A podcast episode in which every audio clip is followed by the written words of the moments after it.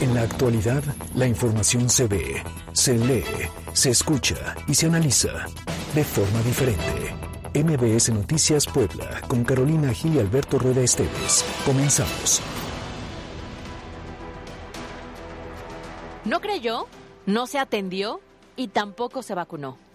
Hoy tan solo, en tres ocasiones he escuchado esto en tres conversaciones distintas, hablando de personas que a pesar del año cuatro meses que llevamos en pandemia, no creían en la existencia del coronavirus, desestimaron la necesidad de aplicarse el biológico y hoy, hospitalizados, enfrentan las consecuencias. Y es la incredulidad de muchos y es lo que los ha llevado al punto más grave del virus. Justamente por la mañana la Secretaría de Salud en el Estado reportó, escuche bien, 707 personas hospitalizadas, cifra que ha aumentado aceleradamente en tan solo un par de semanas. Y con esto no puedo olvidar, al inicio de esta tercera ola de COVID-19, que escuchaba de manera constante que había más contagios y menos muertes. Y esto mostraba un escenario un poco más alentador o al menos controlable. Pero ahora nos queda más que claro que el sistema de salud de nueva cuenta está en riesgo de colapso. Parece que no aprendimos durante el primer y segundo pico de la enfermedad. Y en esta ocasión, lo que se vive cerca de los nosocomios COVID es desalentador. De nueva cuenta, ya me tocó ver a familias esperando horas, horas para intentar que sus pacientes sean internados y que reciban la atención necesaria y de esta manera al menos tengan un poquito de esperanza de salvar la vida. Hoy de nueva cuenta, los hospitales se encuentran a punto de ser rebasados y lo más importante, el personal está cansado y está en riesgo. No hay diferencia entre el sector público y el privado. En ambos, los doctores, los enfermeros, las enfermeras hacen lo que pueden con lo que tienen, con la fuerza y con el profesionalismo que les queda para atender a los pacientes que llegan y llegan y llegan. 707 hospitalizados es una cifra que preocupa terriblemente y por increíble que parezca, muchos de ellos tenían la aplicación de una vacuna o ya las dos dosis, pero no esperaron ni siquiera los 14 días indicados para tener el cuadro completo activo. Las recomendaciones ya las conocemos. Las medidas sanitarias básicas e indispensables también. Pero ¿qué nos hace falta? ¿Responsabilidad? ¿Solidaridad? ¿Conciencia? De verdad me lo pregunto, ¿cómo lo generamos? ¿Cómo se lo generamos a las personas, a los jóvenes, a los adultos? Es una muy buena pregunta porque si hoy usted recorre cualquier calle de Puebla, pareciera que la gente no le tiene miedo ni al COVID, pero lo más importante, ni a la muerte. Yo soy Carolina Gil y esto es MBS Noticias.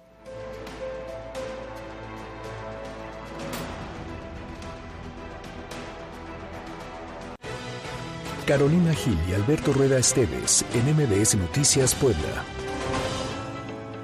Las 2 de la tarde con 3 minutos, muy buenas tardes, qué gusto saludarle. Hoy es eh, miércoles, llegamos a la mitad de semana, 11 de agosto del 2021. Estamos transmitiendo completamente en vivo desde la cabina central de EXA FM 94.1 de frecuencia modulada. Yo soy Alberto Rueda Esteves y como cada tarde me da mucho gusto que nos acompañe y también me da mucho gusto saludar a Caro Gil. Alberto, ¿cómo estás? Muy buena tarde a todas las personas efectivamente que nos escuchan a través de la frecuencia naranja, recordando que para nosotros es muy importante de igual manera estar en contacto con ustedes, conocer sus opiniones, sus comentarios y están activas nuestras cuentas en Twitter, arroba MBS Noticias arroba Cali-Gil y arroba Alberto Rueda E. Y de igual manera, contamos con nuestra línea de WhatsApp a través del número 22 25 36 15 35. Recibimos comentarios, dudas, quejas, sugerencias o cualquier reporte que tengamos que canalizar con las autoridades para que sea atendido. Pues ahora tenemos, eh, hoy vamos a tener al secretario de Educación Pública, Militón Lozano, en la sección con peras y manzanas, así que si le parece bien, mándenos sus mensajes. Eh, hoy eh, vamos a atenderlos por Facebook para en la transmisión en vivo de Facebook. Entre usted, compártanla, mándenos su pregunta y de esta manera se la hacemos llegar al secretario en, en transcurso de este espacio informativo. También no deje de participar en nuestra encuesta del día porque para nosotros su opinión es muy importante, así que vamos todos a opinar todos a opinar. Patrocinado por Cleo Universidad, líder en criminología y criminalística y técnicas periciales. 26 años formando a los mejores especialistas forenses. Inscripciones abiertas. cleu.edu.mx. Hoy en Todos a opinar la pregunta para que participen es ¿Qué te preocupa más en torno al regreso a clases presenciales? Nuestras opciones de respuesta son A. Niños no vacunados. B. Protocolos incompletos.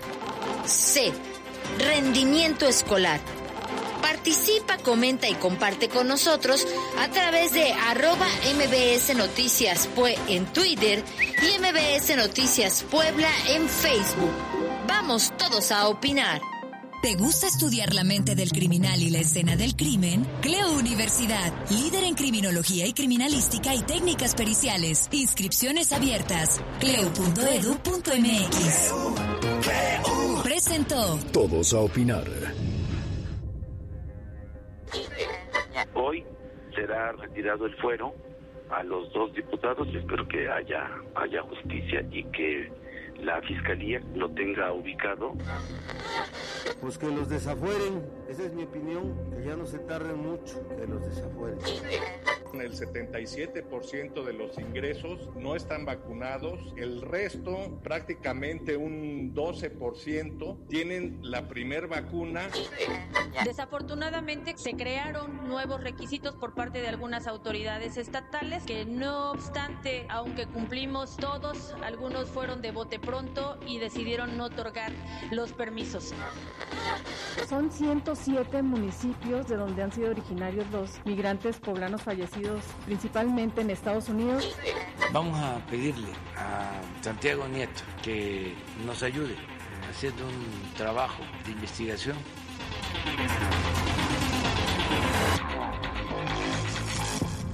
Estas son las voces que hoy son noticia. Comenzamos. Los temas de hoy en MBS Noticias Puebla. Es patrocinado por... Sin pretextos ni límites, hazlo a tu manera. Estudia en Universidad IEU, una de las 25 mejores universidades. Visita ieu.edu.mx. Universidad IEU, flexible como tú. Arrancamos con la información y bueno, pues el tema de este día a nivel nacional es la sesión extraordinaria para desaforar a Saúl Huerta. Fíjese que esta mañana tuve la oportunidad de platicar con el eh, presidente de la Cámara de Diputados, el líder de la mayoría ahí en la Cámara Baja de San Lázaro, el poblano Ignacio Mier Velasco. Platicamos eh, en Telediario y hablamos precisamente sobre el desafuero que, que, se estará concretando hoy y lo que viene después del desafuero que pues espera sea la eh, detención, la aprehensión eh, de tanto de Saúl Huerta, acusado de presunto abuso sexual, como de Mauricio Toledo de enriquecimiento ilícito. Vamos a escuchar un fragmento de la entrevista que esta mañana tuve con Ignacio Mir. Durante estas 16 semanas nos ha indignado como sociedad los hechos ocurridos en torno a Saúl Huerta y las denuncias por este tema de probable abuso sexual contra un menor. La pregunta, diputado, sería, ¿por qué tardaron tanto? Hay, hay un proceso que se tiene que seguir y es la primera vez en la historia del país desde 1982 que la Cámara de Diputados le retira el fuero constitucional a un legislador. Era un florero la sección instructora, era un parapeto ahí para proteger a, políticos, a funcionarios públicos, a diputados, senadores, a gobernadores. Y esta sección, desde que nosotros llegamos, una de las eh, principales reclamos de la población en todos lados escuchas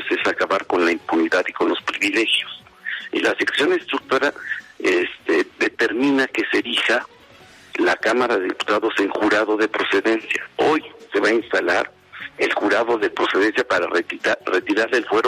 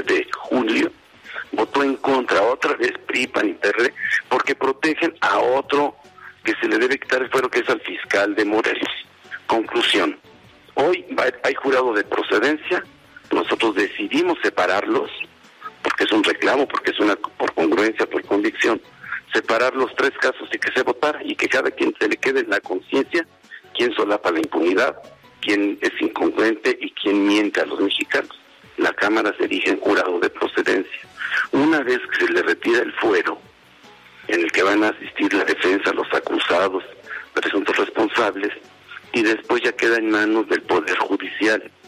En este caso, primero de la Procuraduría, para que libere las órdenes o las solicite al Poder Judicial, y se le iniciaría el, proceso penal a los dos diputados. Hoy será retirado el fuero a los dos diputados y contamos con el voto de todos los que deben de votar. Nosotros pensamos que sí, por parte de la de los diputados del Partido Verde y Morena, vamos por retirarlo. Esperemos que eh, exista la conciencia social y acabar con la impunidad y se ha retirado a los dos diputados. Estamos hablando de que hoy ya en la extraordinaria, una vez se vote eh, por el desafuero, ¿qué vendría después? ¿Ya podrían aprender a, Saúl Huerta en el caso de, de, estas acusaciones y también a Mauricio Toledo? ¿Podrían ya ser puestos a disposición de la autoridad? Quedan a disposición de la Fiscalía y es un trámite que le corresponde a la Fiscalía y en su caso al Poder Judicial una vez que sean consignados ante un juez. ¿No cree que el que se haya aplazado tanto estos eh, temas dentro de la Cámara de Diputados le dio tiempo a Saúl Huerta para evadir la justicia y que ahora no lo lleguen a encontrar y localizar para detenerlo?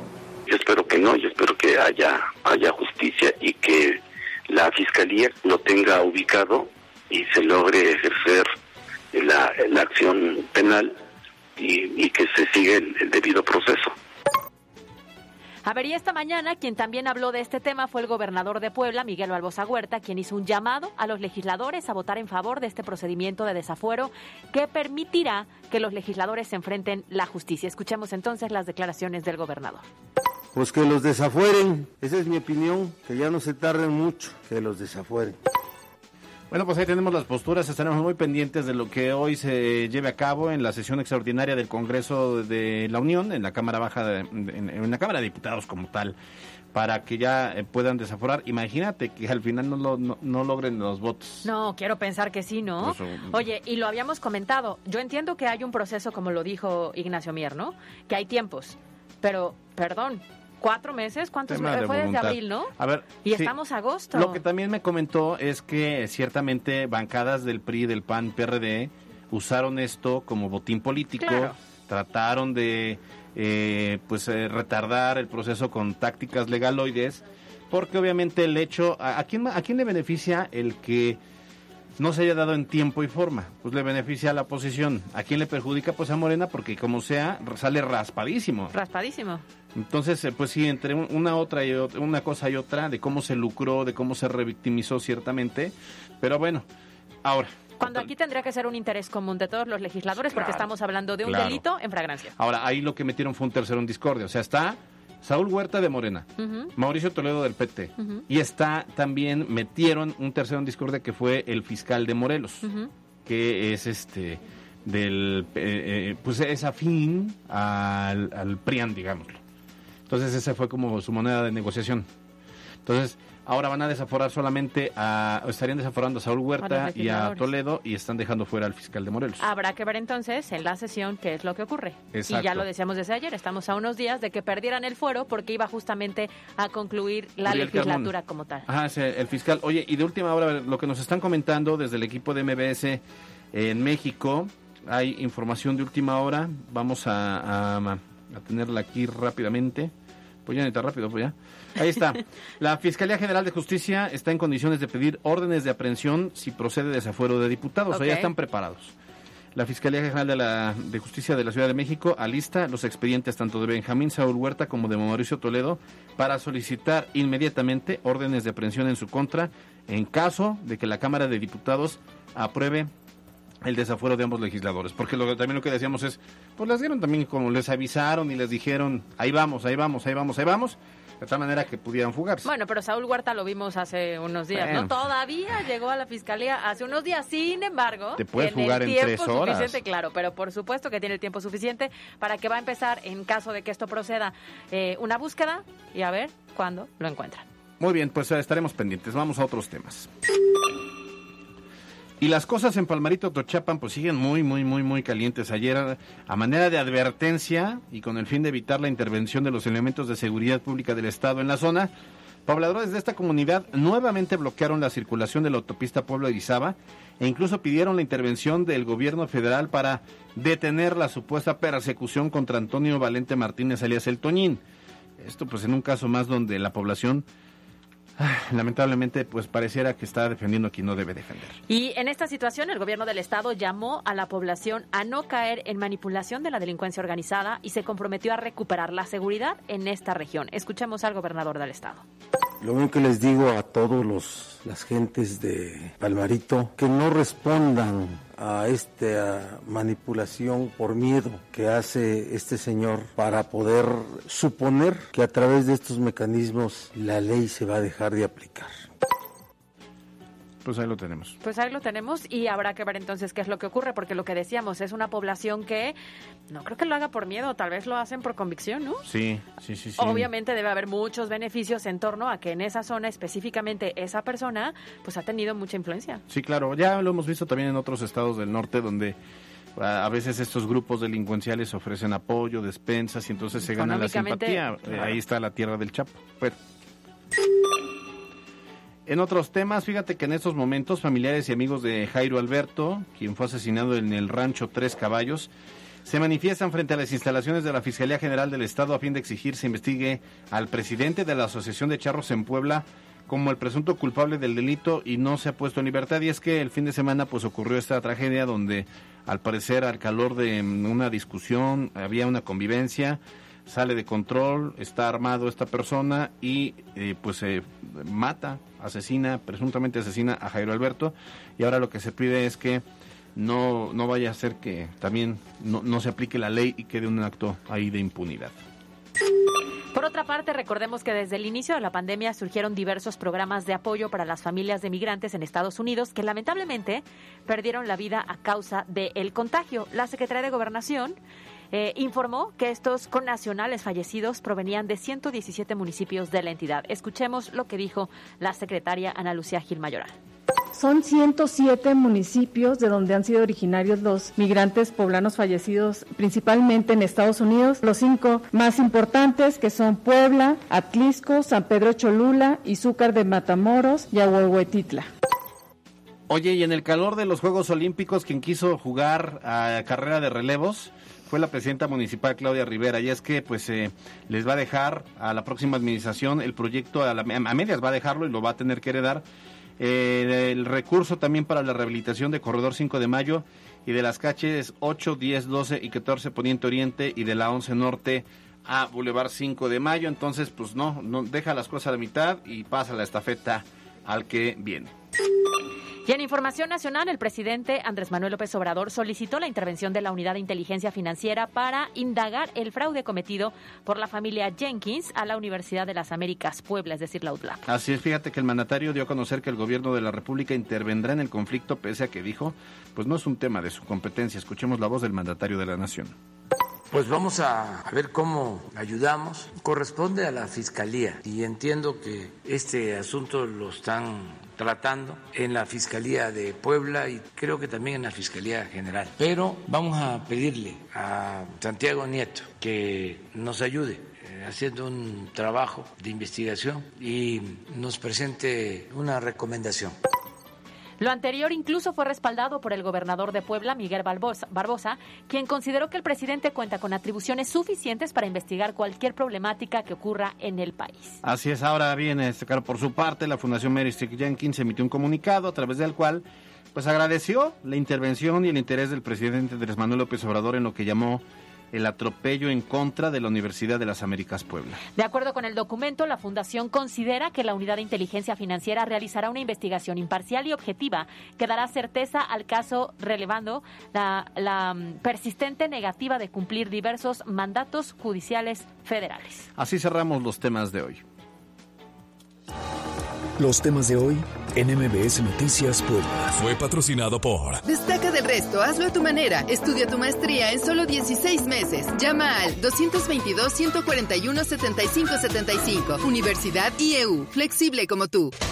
La pandemia en Puebla. Y en temas de la pandemia en la entidad, las jornadas de vacunación contra COVID-19 avanzan, aunque con menor velocidad que en otros estados del país. De acuerdo con la Secretaría de Salud en el estado, ayer se aplicaron 37.230 dosis a, a la población mayor de 30 años en 12 municipios, esto al interior del estado. Por cierto, el gobierno federal envió a Puebla un total de 57.000 vacunas que serán resguardadas para futuras jornadas de vacunación. Esperemos que no se les vayan a echar a perder y que las apliquen rápido. Y ponga mucha atención a este dato, porque de todas las hospitalizaciones, ocho de ellas corresponden a personas que no contaban con la vacuna contra COVID-19.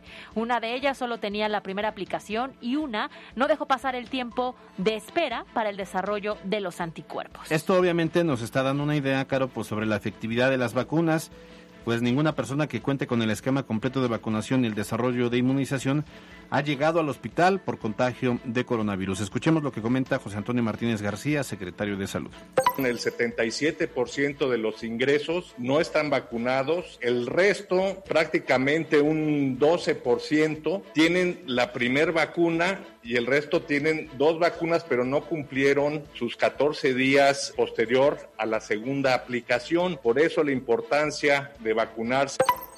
Por eso la importancia de esperar estos 14 días, como lo dicta la autoridad en materia de salud. Hablamos con las cifras entonces en Puebla y es que en un día se detectaron 494 nuevos contagios y 24 fallecimientos que acumulan 95.318 casos positivos de la enfermedad y 13.138 fallecimientos por coronavirus. Además, hay 1.305 personas que continúan activas a la enfermedad, de las que 707 están hospitalizadas, tanto en el sector público como en el privado de todo el estado. ¿Qué duda tenía el señor eh, Parraguirre de que qué?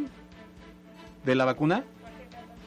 ¿Por qué 14 días? Bueno, es lo que se espera, lo que tienen que esperar para que haga efectividad la vacuna en el sistema inmunológico. Y generar los anticuerpos. Y generar los anticuerpos. y después, después de la segunda aplicación, otros 14 días para que ya quede prácticamente eh, pues inmunizado. Ah, recuerde que el tema no es que usted se vuelva inmune al coronavirus, o sea, se puede usted contagiar, solamente que los efectos serán menos catastróficos a la salud. Eh, efectivamente, reduce la posibilidad de que tenga síntomas graves y tengan que hospitalizarte. Así es que cuídese y si ya se aplicó la vacuna, 14 días resguarde y después en la segunda dosis de nueva cuenta. Y después sígase cuidando. Rápidamente, Alberto Díaz Sánchez nos comenta, excelente tarde, por favor.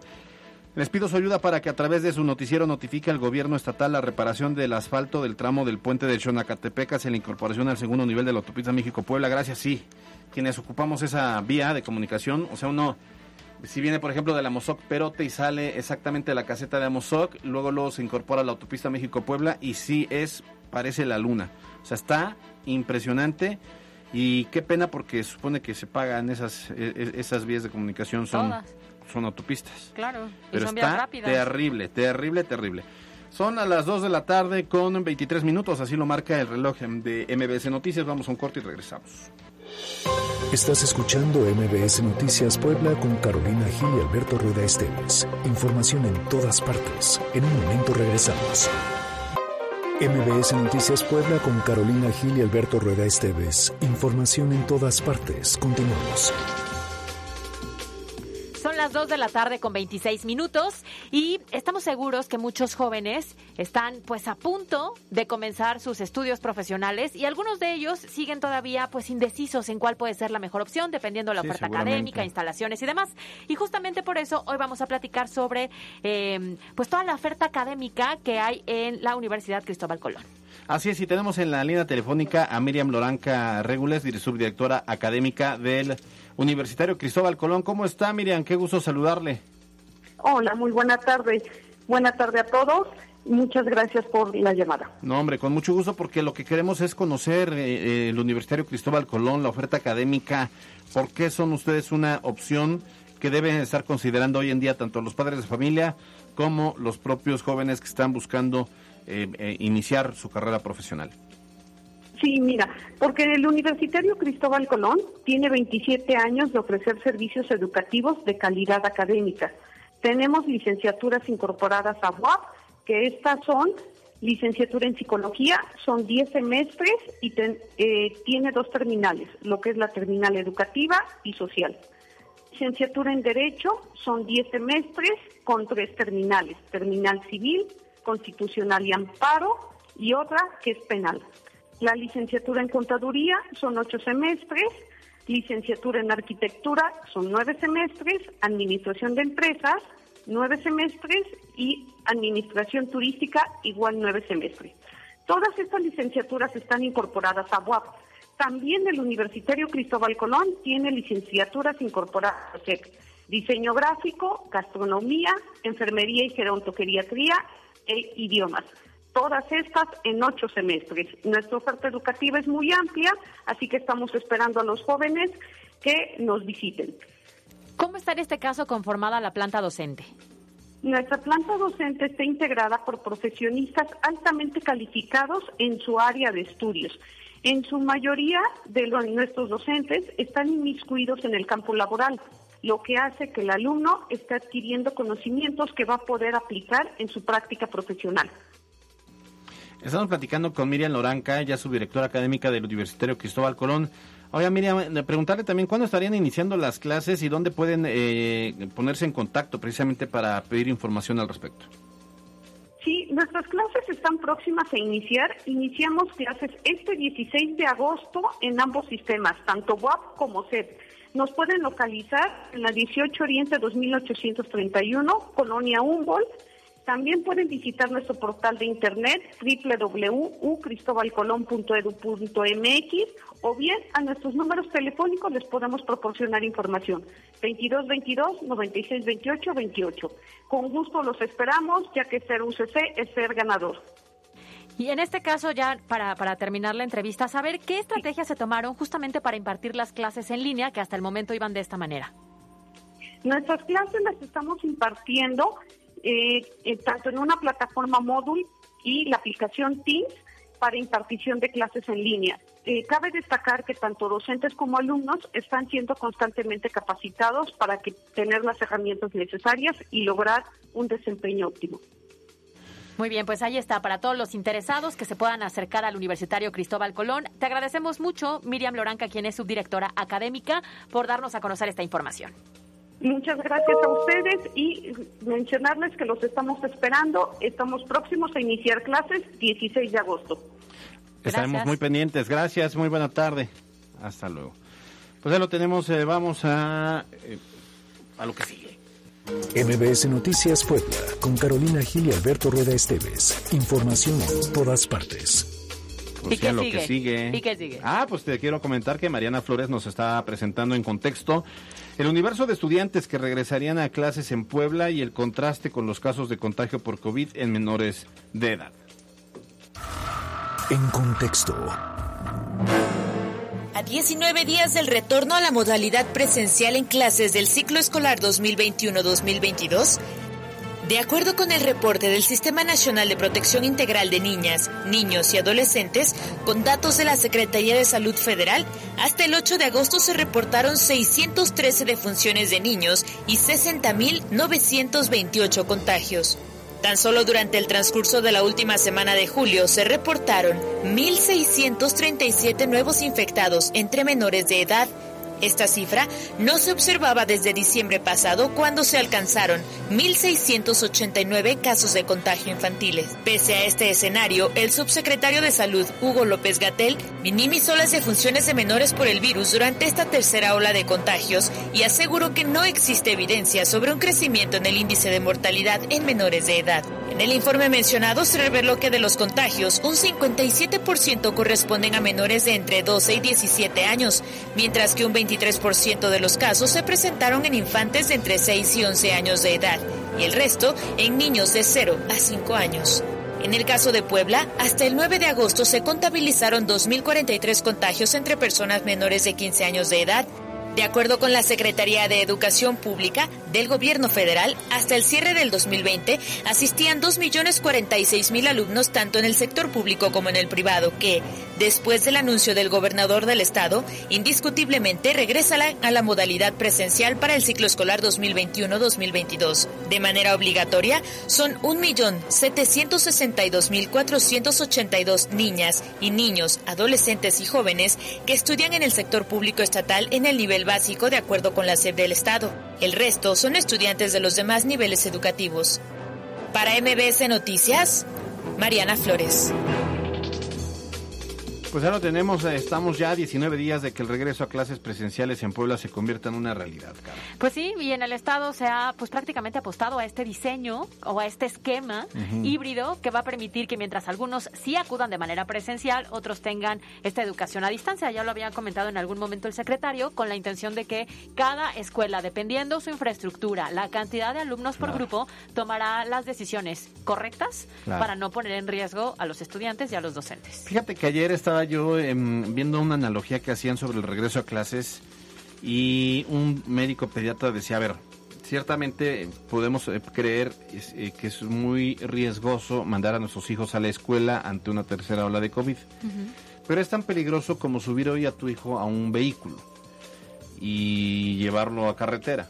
Obviamente, ¿qué necesita el niño? Que le pongas el cinturón de seguridad, que sea un buen vehículo, que tenga todas las condiciones de seguridad, las bolsas de aire, que el vehículo tenga buenos frenos, que el vehículo, eh, que tú como conductor del vehículo manejes a una velocidad prudente. Entonces, no quiere decir que no te vaya a pasar nada, pero hay menos riesgo de que choques y aparte, en caso de que choques, hay menos riesgo de que te pase algo, Y que mueras. Claro, y justamente por eso es importante que los padres de familia desde casa Sí. protejan a los pequeños al momento de llegar a la escuela Exacto. y las instituciones educativas Exacto. tienen los protocolos correctos para recibirlos. Pero definitivamente, como todo a lo largo de la pandemia, es un trabajo de corresponsabilidad. Exacto.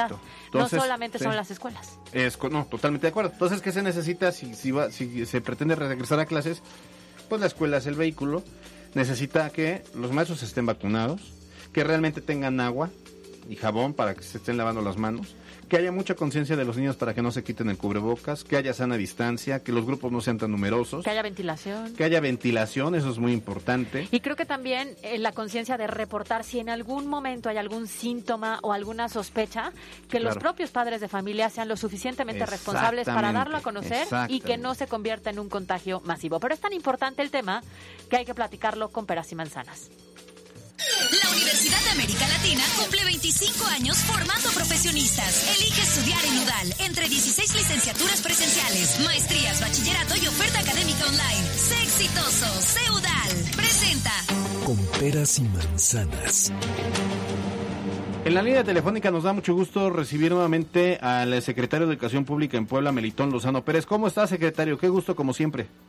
Eh, Estimado Alberto, un gusto saludarte. Muy bien, muchas gracias. Secretario, buena tarde. Oiga, a ver, ¿cómo avanzan entonces los preparativos para el regreso a clases que estamos a tan solo unos días? Claro que sí.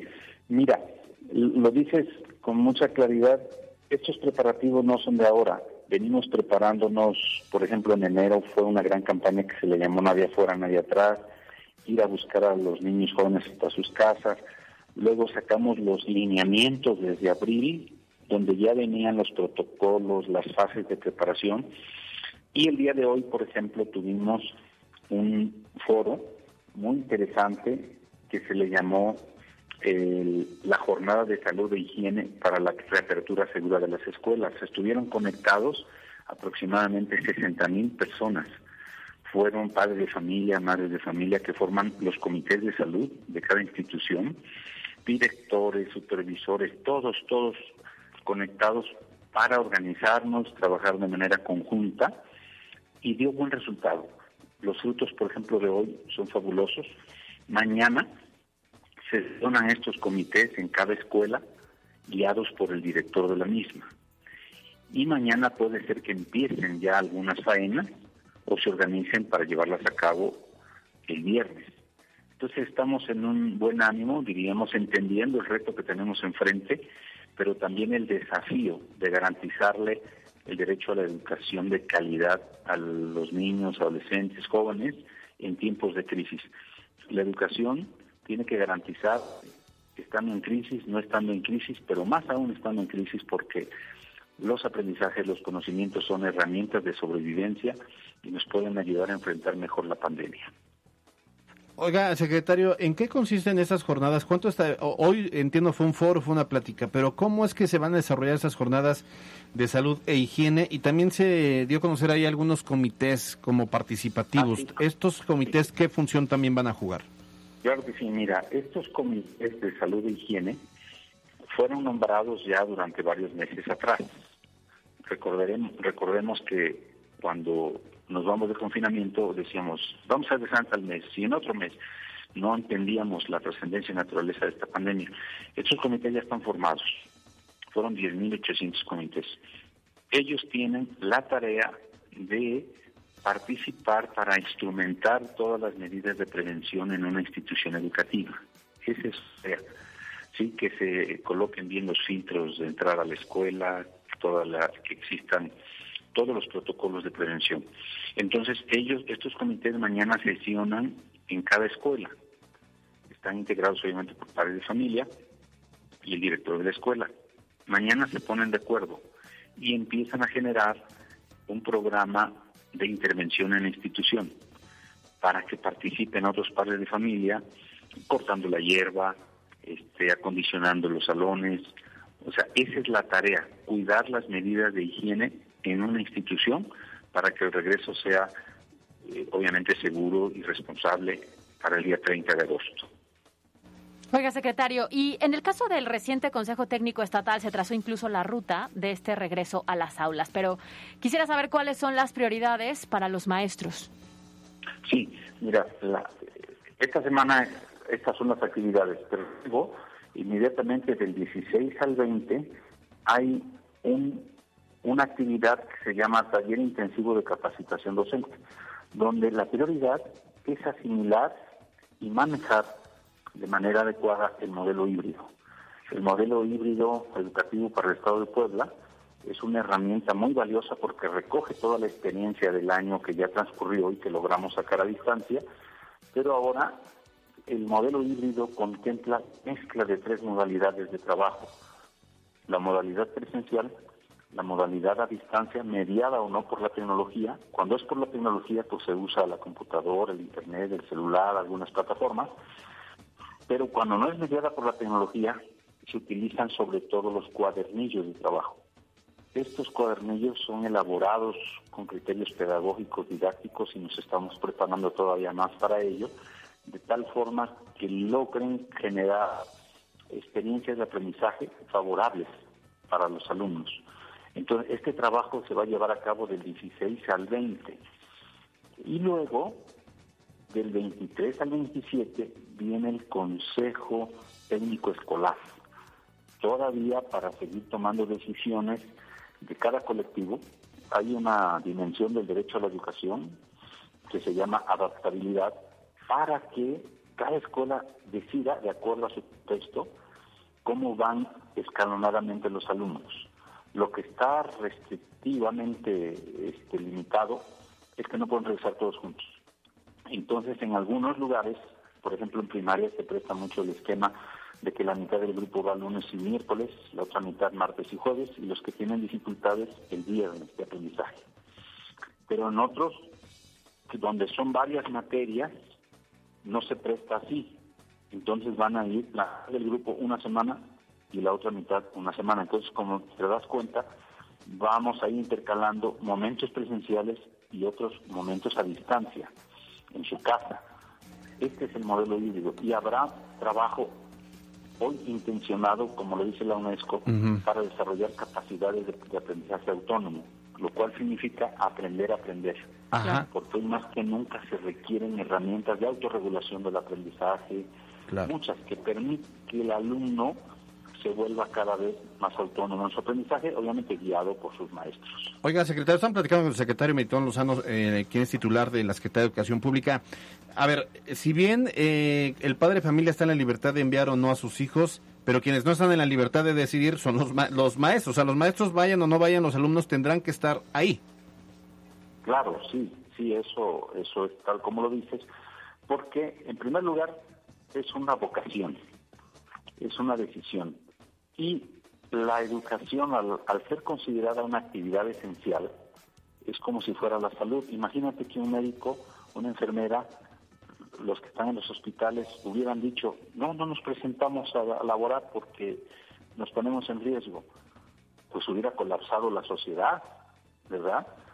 Por lo tanto, los maestros tenemos este convencimiento de que es necesaria nuestra presencia en las instituciones educativas para llevar a cabo esta tarea esencial y que la sociedad no colapse, porque esta actividad, eh, imagínate, ¿Cómo se prepara? eh, ¿Quién opera a las personas cuando se enferman? Pues un médico, pero Claro. un médico tiene que ir a la universidad para prepararse.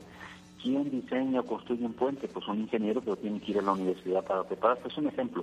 Y si limitamos, paralizamos el sistema educativo, entonces estamos afectando a la sociedad en su conjunto todo el potencial que debe tener en una dinámica. Por eso la actividad es esencial y queremos que los profesores lo hagan por convencimiento más que por una obligatoriedad que por reglamento lo tenemos. Pero ¿qué pasa si algún docente tal vez no esté vacunado? Porque al no ser una obligación ponerse la vacuna, a lo mejor habrá alguno que no lo haya realizado y entonces Bueno. ponga como justificación el que no está vacunado y que prefiere hacerlo a distancia. No, es obligatorio estar vacunado, eso sí, sí. Y qué bueno que lo dices, porque a partir de ahorita hago una invitación para que si un maestro por alguna razón se le pasó o no se vacunó, el secretario de Salud ha generado las condiciones para que vayan y se vacunen. Pero el 30 todos los maestros tenemos que llegar vacunados. Oiga, secretario, y por cierto, claro, oiga, por cierto, con relación al tema, eh, a, a los maestros los vacunaron con Cancino y la farmacéutica ha pedido o ha recomendado que eh, pues haya una segunda una, una segunda dosis que se aplique a quienes eh, ya tuvieron la primera. ¿Están considerando esto para los maestros? Sí, sí, sí, ya, ya la Secretaría de Salud está considerando cuando, de acuerdo a la potencialidad del biológico, tenga que hacerse el reforzamiento. Entonces nosotros estaremos muy atentos, principalmente un servidor, para garantizarle a los compañeros maestros este reforzamiento de la vacuna que le dará todavía más certeza y que seamos conscientes pues de que eh, estos, diríamos, situaciones a las que estamos pues no estaban previstas, no estaban dentro de un escenario contemplado ni los hemos vivido a lo largo de la historia, porque esta pandemia mundial, planetaria, pues nos toma a todos por sorpresa y tenemos que tener la capacidad de sortear las dificultades de manera consensuada, responsable, ordenada, pero entrando en esta sintonía de que algunas cosas se van redefiniendo, redefiniendo en el camino como se presentan los acontecimientos, ¿no? Hay vacunas distintas, nos tocó esta, requiere un reforzamiento, pues lo tendremos. Y de esa manera vamos superando las dificultades. Muy bien, pues ahí está. Recordando que tengo entendido se vacunó eh, el personal de el sector educativo en Ajá, junio. Entonces, junio y julio. contando los seis meses que dio a conocer la farmacéutica para reforzar la Sí. vacuna, tendría que ser a finales de año, ¿correcto? Exactamente, así es. Oiga, una última... Estaremos muy atentos. Claro. Claro. Una última, secretario. Nos están preguntando aquí por, a través de nuestra línea WhatsApp con relación a las cuotas escolares. Dicen, a ver, vamos a regresar el 30, algunos no vamos a mandar a los hijos, pero ya las escuelas están solicitando el, el- el- las cuotas junto Claro. con padres de familia. Esto sí es legal, ¿verdad? Mira, eh, eh, di- diríamos que sí con sus acotaciones. La Ley General de Educación contempla que pueden los papás aportar y además les agradecemos porque es necesario, es súper necesario con tanta necesidad, pero sí se tienen que cuidar las formas.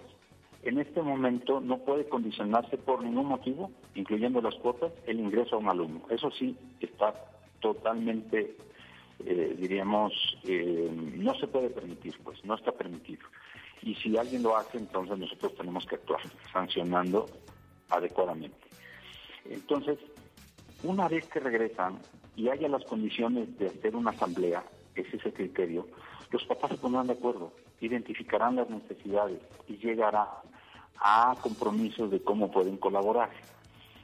Siempre considerando que la aportación la manejan los padres de familia, el comité, rinden con transparencia cuentas a todos y entonces las cosas van transitando de manera muy armónica. No podemos violentar que para que entres te pongo esta cuota porque eso es condicionar y es violatorio al derecho a la educación y nosotros garanti- garantizamos que no va a ser así. Muy bien, pues ahí está. Muchísimas gracias al secretario de Educación Pública en Puebla, Melitón Lozano, por pues haber participado con nosotros y aclarar estas dudas que ante los poquitos días que faltan para el regreso a clases, muchos docentes justamente tenían eh, estos cuestionamientos. Gracias, sí, estimada Carolina Alberto. Estoy como siempre para servirles. Y se lo apreciamos como siempre. Muchas gracias por estos minutos en MBS Noticias. A tus órdenes. La verdad es que es- siempre, nunca se ha negado al secretario a una entrevista. Y eso nos da mucho gusto porque entonces eh, se convierte él en un canal de comunicación directa con la ciudadanía. Que eso es muy bueno. Exactamente. La Universidad de América Latina cumple 25 años formando profesionistas. Elige estudiar en UDAL entre 16 licenciaturas presenciales, maestrías, bachillerato y oferta académica online. Sé exitoso, sé UDAL. Presentó. Con peras y manzanas. MBS Noticias Puebla, con Carolina Gil y Alberto Rueda Esteves. Información en todas partes. Y rápidamente les damos a conocer los resultados de la encuesta que hoy está en nuestras redes sociales y es, ¿qué te preocupa más en torno al regreso a clases presenciales? El 59% de quienes participaron dicen que les preocupa más que los niños no, no estén vacunados, el 32% que haya protocolos incompletos y el 9% el rendimiento escolar. Gracias por participar y por compartir la encuesta de este miércoles. Son las 2 de la tarde con 48 minutos. Vamos a los deportes con Miriam Lozada.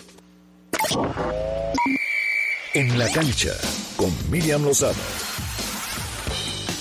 Muy buenas tardes, Caro Alberto. Iniciamos con las noticias deportivas. El director técnico del Puebla, Nicolás Larcamón, cumple este miércoles 37 años de edad y ante ello ha pedido tres deseos para festejarlo el próximo viernes, los cuales son vencer a Tigres y que llegue lo más pronto posible el anhelado refuerzo que solicita, así como que sus jugadores entiendan el esquema táctico que busca implementarles. Escuchemos la voz de Nicolás Larcamón. Necesidad de ganar, sobre todo cuando en nuestro caso, eh, venimos de dos partidos que, no podemos lograr el triunfo, eh, más allá del primer encuentro que tampoco lo logramos, pero bueno, fue un empate en Monterrey jugando casi 50 minutos con un jugador menos, lo cual no, no es un triunfo, pero sí es un resultado que por como se dio el contexto fue, un, un buen resultado. Siempre sido unos ajustes, creo que no, no tiene que ver con ser más agresivos. Nosotros fuimos a la Azteca, dominamos todo el primer tiempo, generamos situaciones, profundidad, control del juego, control de pelota. Me parece que, el juicio de ser más agresivo no, no creo que tenga mucho sentido, sino más bien es el hecho de, de sí estar más fino a la hora de finalizar la jugada.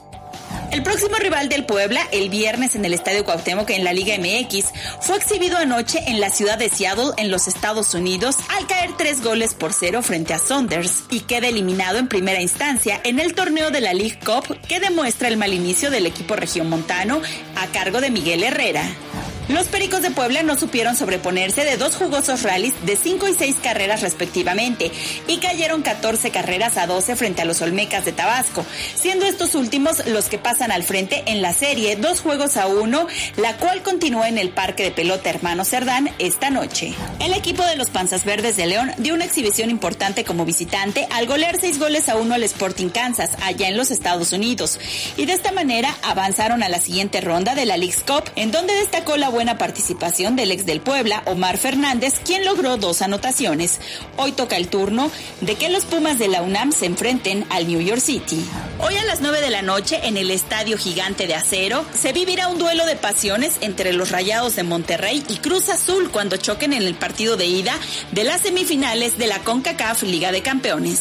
Y finalmente fue presentado oficialmente como nuevo jugador del Paris Saint-Germain, Lionel Messi, y en donde el argentino aseguró que una de las principales razones por las cuales emigró al equipo palentino es con clara promesa de que será protagonista y candidato serio a ganar más títulos, intención con la que comulga quien ahora portará el número 30.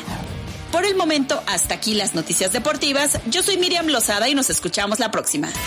En un momento regresamos. Estás escuchando MBS Noticias Puebla con Carolina Gil y Alberto Rueda Esteves. Información en todas partes.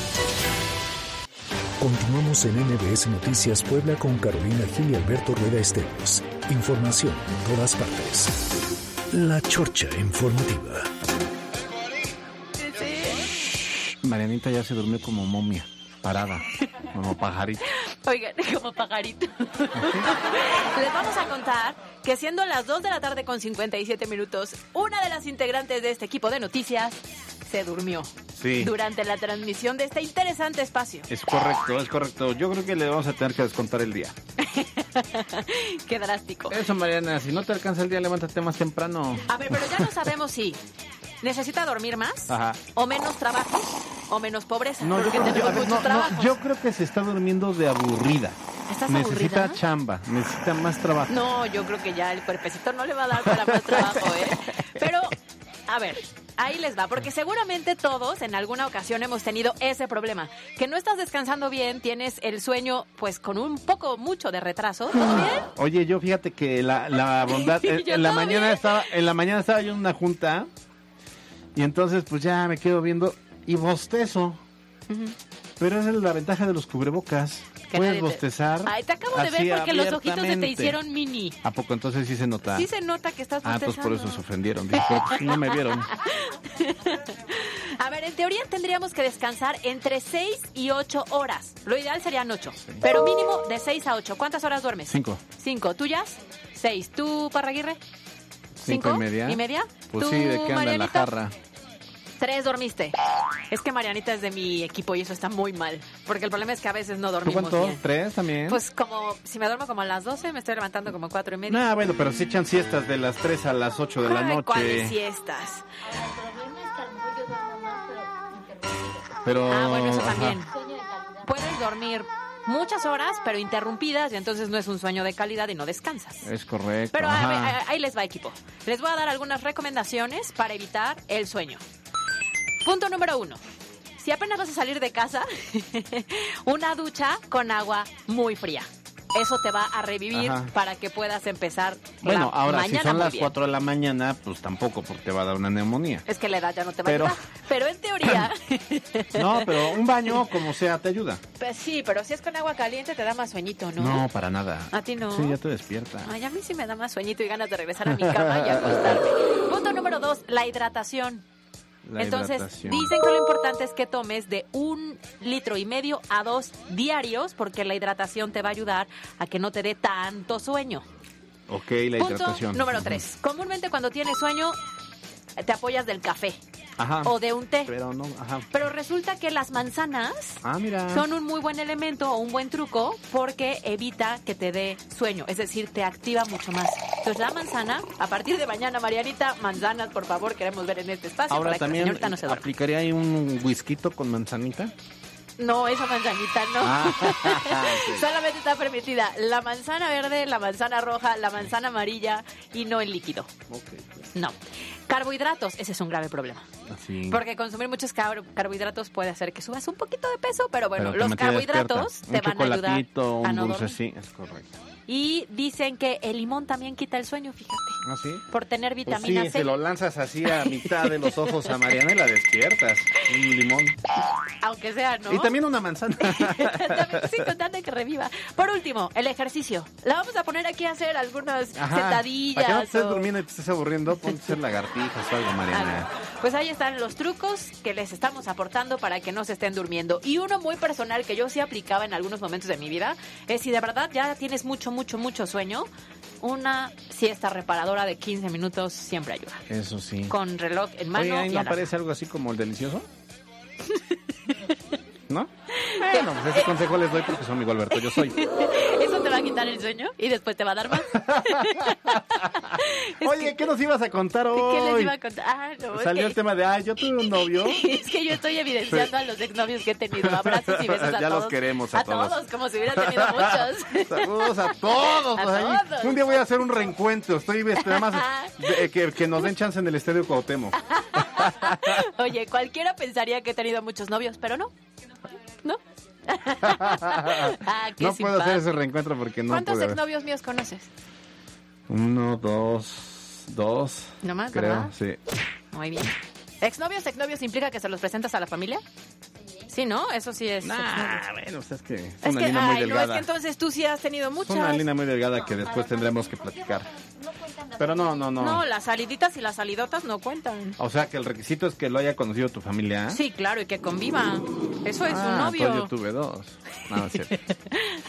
ah, pues sí. Pues sí, ¿no? Claro. Ah, pero no manchen, ¿cómo creer? Entonces, según tú, ¿qué es? Cualquiera con el que salgas, ya vamos a empezar Cualquiera con de estas quien te enamoras. Ah, entonces no he tenido novio. Ah. ya Bueno, vámonos. Gracias, Yasmin Tamayo, en la jefatura de información. Gracias, Carlos Parreira, en los controles. Gracias, Mariana Flores, por venir a dormir a MBS Noticias. Que- que por estar Por presente, estar ¿cuál presente, de cuerpo presente nada más. Gracias, Caro. Nos vemos mañana en punto de las dos. Disfruten la mitad de semana. Yo soy Alberto. Nos vemos. Sean felices. Escuchaste MBS Noticias por cortesía de Kia Bon. Te esperamos en Kia Fuertes y en Kia Cerdán. Maneja lo hecho en México. Usted está informado. Esto fue MBS Noticias Puebla con Carolina Gil y Alberto Rueda Esteves. Información en todas partes.